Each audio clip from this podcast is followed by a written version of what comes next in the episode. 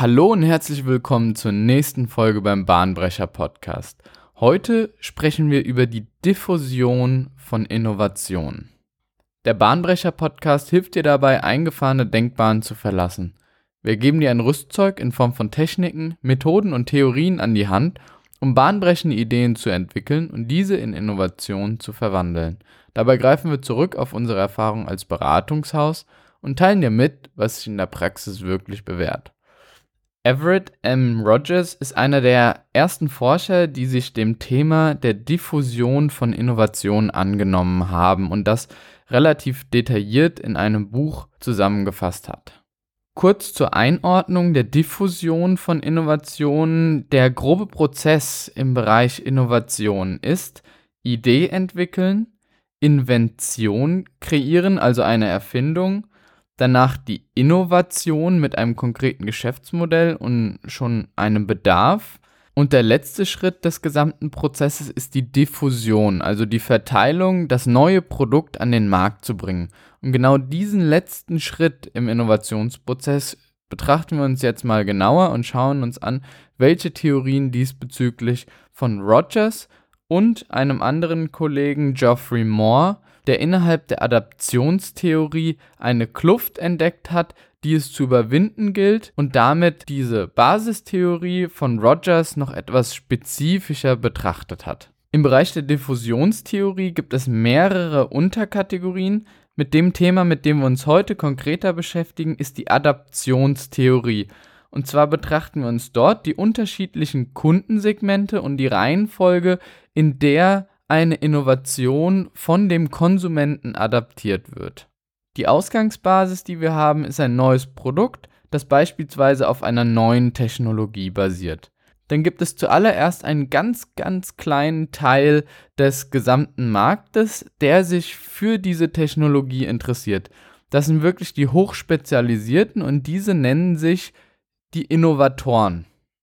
Die Innovatoren bilden so ungefähr 2,5 Prozent des gesamten Marktes ab, für den dieses Produkt relevant ist. Diese Innovatoren sind eine Personengruppe, die die Innovation nur der Innovation wegen nutzen. Sie interessieren sich gar nicht wirklich für einen Anwendungsfall oder dafür, dass ein Problem von ihnen gelöst wird, sondern es ist grundsätzliches Interesse an der Technologie. Das zweite Kundensegment, was darauf folgt, sind die Early Adapters oder auch als Visionäre bezeichnet. Diese Visionäre betrachten die Technologie des Zukunftseinflusses wegen. Das heißt, sie analysieren konkret und versuchen, einer der ersten zu sein, die das Potenzial dieser Technologie erkannt haben und wollen, dass die Innovation auch in Zukunft einen großen Nutzen stiftet und sie einer der ersten waren, die darauf aufmerksam wurden und es angewendet haben. Also im Prinzip wollen sie sich einen Vorsprung gegenüber der breiten Masse erarbeiten. Sie sind also schon etwas wählerischer mit der Auswahl der Innovation, besitzen aber auch eine relativ hohe Liquidität, dass sie sich diese Neuigkeit leisten können und haben ein sehr, sehr stark strategisches Denken hinsichtlich der Zukunft. Die Early Adapters bilden so ungefähr 13,5% des gesamten Marktes ab. Die darauffolgende Stufe ist die Stufe der Early Majority, also der frühen Mehrheit des frühen Mainstreams, und diese werden auch als Pragmatiker bezeichnet, denn sie betrachten die Innovation ganz klar hinsichtlich ihres messbaren Vorteils, die ihnen die Innovation bringt. Also welche Probleme oder Bedürfnisse die Technologie, die Innovation für diese Kundengruppe bringen kann.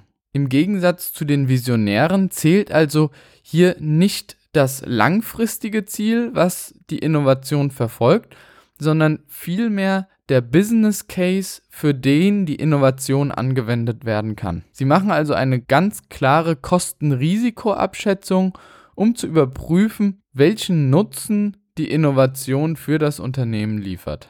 Mit der Early Majority beginnt es dann auch, dass wir den Wendepunkt der Einnahmen erreichen, die wir mit dem Produkt generieren können, denn hier befinden sich ca. 34% des gesamten Marktes. Inklusive den vorherigen Gruppen haben wir also bereits, sobald die Early Majority abgeschlossen ist und die Late Majority folgt, einen Marktanteil von 50% gedeckt.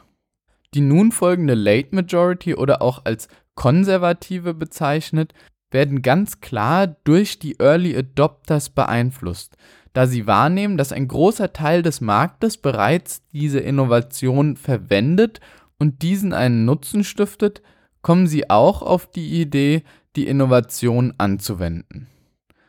Diese zu überzeugen bedarf also einer sehr, sehr langen Zeit und auch in gewisser Weise ein Personenkreis rundherum, der diese Personengruppe letzten Endes zum Kauf der Innovation drängt.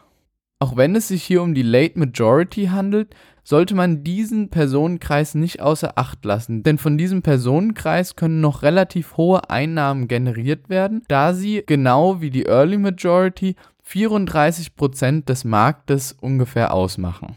Und zu guter Letzt gibt es noch die Laggards oder auch als Nachzügler bezeichnet, die letzten Endes erst zur Innovation greift, wenn die vorherige Technologie nicht mehr funktioniert. Sie halten sich also so lange noch an dem Alten fest, solange dieses möglich ist, und erst wenn wirklich kein anderer Weg mehr vorhanden ist, als das Neue zu adaptieren, werden sie auch auf das Neue wechseln.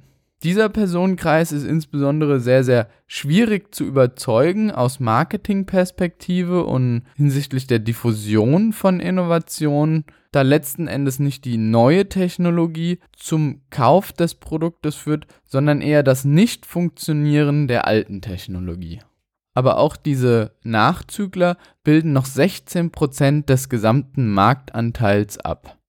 Das erstmal so die Grundlage der Adaptoren von Innovationen und neuen Technologien bzw. Produkten. Und auf dieses Modell hat Geoffrey Moore noch eine zweite Theorie draufgesetzt. Und zwar in seinem Buch Crossing the Chasm, also Überschreiten der Kluft, hat er identifiziert, dass insbesondere der Schritt zwischen den Early Adapters und der Early Majority eigentlich kein fließender Übergang ist, sondern sich vielmehr zwischen diesen Kundensegmenten gewisse Kluften entstehen, die es zu überschreiten gilt.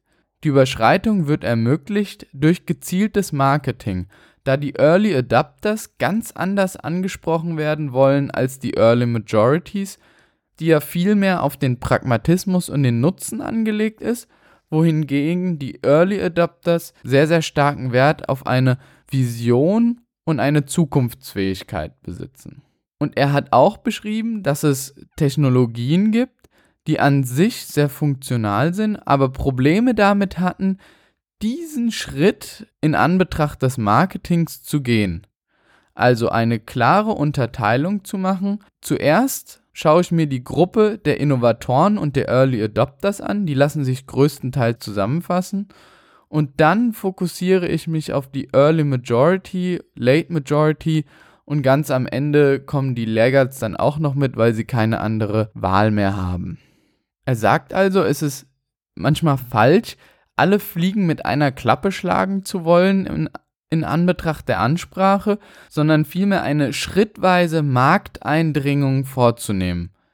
Seine Methode, um diese Lücke zu schließen und die Early Majority anzusprechen, ist es, sich ein konkretes Problem von einer kleinen Nischenkundengruppe herauszusuchen und dieses explizit anzusprechen und hierfür einen Use Case zu entwickeln, der ganz klar und deutlich darstellt, dass die neue Technologie und Innovation einen Mehrwert für diese kleine Kundengruppe der Early Majority bietet. Dieses Problem soll idealerweise so ausgestaltet sein, dass die Technologie und die neue Innovation die einzige Lösungsmöglichkeit zur Überbrückung und zur Lösung dieses Problems ist.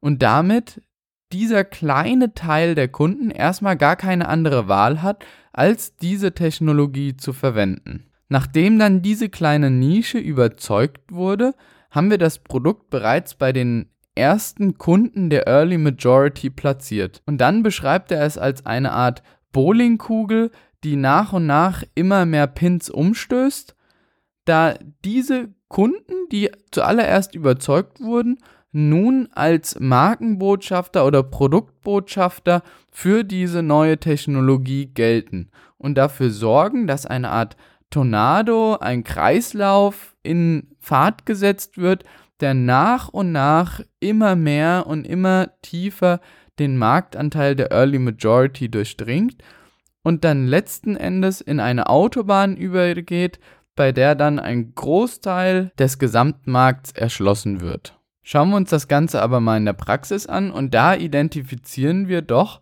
dass es manche Unternehmen gibt, die gefühlt gar keine Unterteilung zwischen diesen Marktsegmenten besitzen. Ein Beispiel dafür ist Facebook. Das hat einmal seinen Lauf genommen und dann brauchten sie eigentlich gar keine unterschiedliche Ansprache mehr, sondern der Tornado wurde sofort gestartet und dann haben sich die Personen untereinander über das Produkt informiert und so ist die Marktdurchdringung enorm und rapide gewachsen. Ein anderes Beispiel ist allerdings Tesla. Und wenn wir uns Tesla anschauen, dann haben sie wirklich mit ihren unterschiedlichen Produktgruppen Beginnend mit dem Tesla Roadster, der eher die Innovatoren und die Early Adopters angesprochen haben, die eine Vision des elektrischen Fahrens verfolgen, entwickelt. Im Anschluss daran wurde mit dem Model S ein Oberklassewagen entwickelt, der genau diese Lücke zwischen den Visionären und den Early Adapters schließen sollte. Wir haben also eine Kundengruppe, die eine relativ hohe Liquidität aufweist und sich solche Luxusobjekte gönnen kann. Wir haben aber auch eine Kundengruppe, die bereits die Funktionalität dieses Produktes in Frage stellt und Fragen hinsichtlich der Reichweite, hinsichtlich der Produktqualität stellt. Also genau diese Lücke wurde mit dem Model S geschlossen. Mit dem Model X wurde dann immer weiter in die Early Majority eingedrungen. Es hat sich bereits durch das Model S bewiesen, dass sie ein Elektroauto bauen können, was sich auch im Alltag bewährt und was funktioniert. Mit dem Model X haben sie nun die Early Adapters noch weiter ausgebaut, da die ersten doch eine deutlich höhere Liquidität aufweisen und im Prinzip einen größeren Familienwagen sich damit leisten können. Und mit dem Model 3 zielen sie dann jetzt letzten Endes auf den Mainstream-Markt ab und versuchen, möglichst viele Kunden zum elektrischen Fahren zu bringen. Ein letztes Beispiel würde ich gerne noch anbringen. Und zwar ist das ein Beispiel dafür, wo diese Theorie der unterschiedlichen Lücken zwischen den Kundensegmenten sich sehr, sehr stark deutlich macht und auch ein Beispiel dafür, stereotypisch, wo sich diese Lücken identifizieren lassen und für welche Produkte sie tatsächlich gelten. In der Regel sind das nämlich tatsächlich Technologieprodukte, die einen neuen Mehrwert schaffen.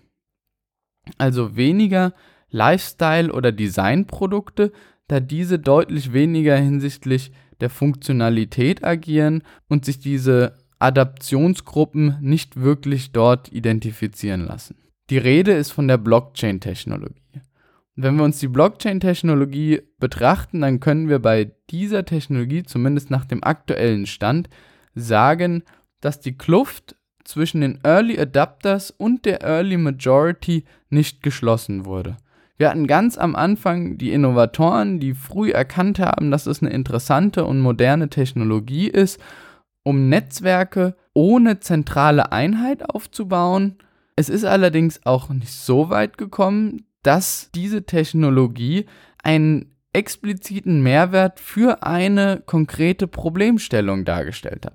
Es gibt hier und da ein paar Use Cases, die mittlerweile sich auch etabliert haben, beispielsweise beim Initial Coin Offering, aber der Weg, die Early Majority bereits überzeugt zu haben und die Bowling Pins umgestoßen zu haben, die dann immer weiter wie so ein Dominoeffekt mehrere Personen umstoßen, damit die Technologie weitläufiger angewendet wird, hat bisher noch nicht stattgefunden.